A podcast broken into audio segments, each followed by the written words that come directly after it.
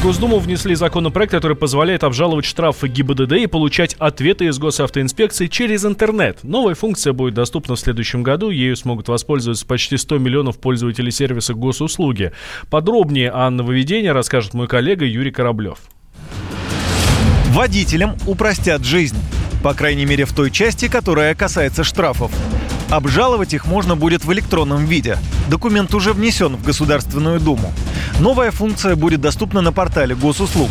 Ей сможет воспользоваться многомиллионная армия российских водителей. Но только со следующего года и в случае, если проект примут. Документ уже готовится. В нем, среди прочих нововведений, можно предусмотреть электронное обжалование.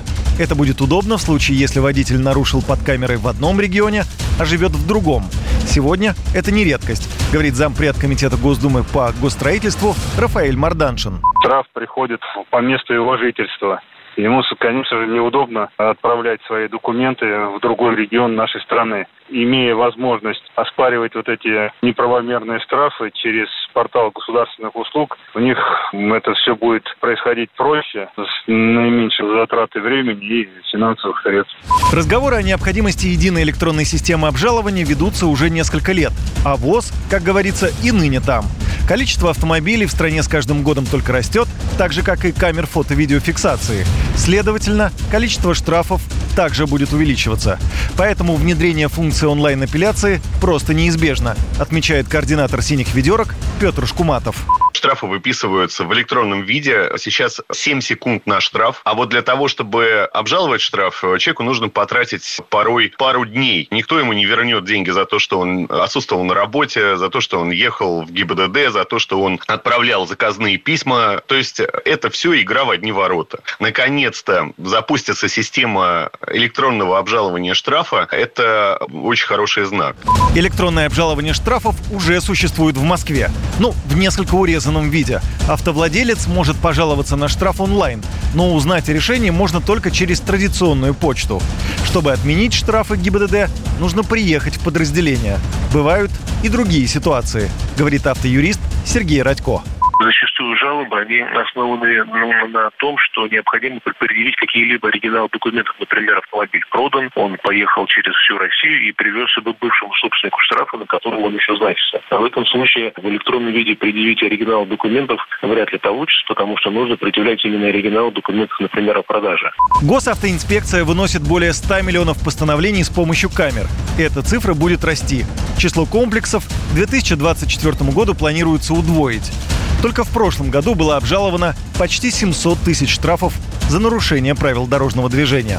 Юрий Кораблев, Радио «Комсомольская правда». Больше половины россиян старше 30 лет страдают от ожирения. Это данные Роспотребнадзора. Ведомстве отметили, что избыточный вес может сократить жизнь до 15 лет, потому что ожирение ведет к развитию серьезных болезней, в том числе и сердечно-сосудистых, и онкологических, ну а вообще диабет, про него даже, даже уж говорить не стоит.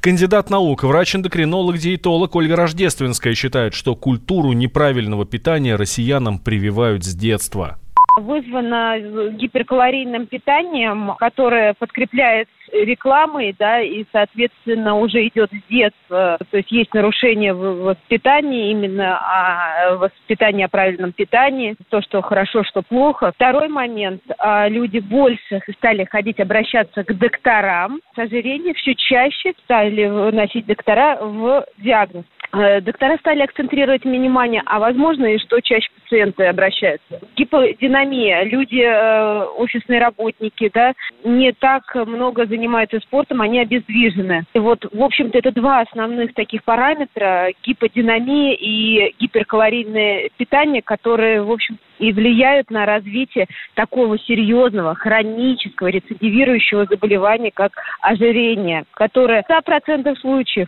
приводит к ухудшению качества жизни, ранней инвалидизации, развитию серьезных сердечно-сосудистых заболеваний. Мы их называем катастрофами сердечно-сосудистыми. В принципе, уменьшается и продолжительность жизни.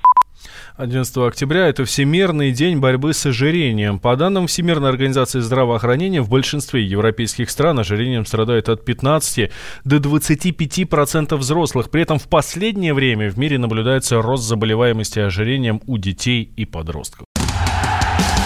Он прожил эти дни в томительном ожидании.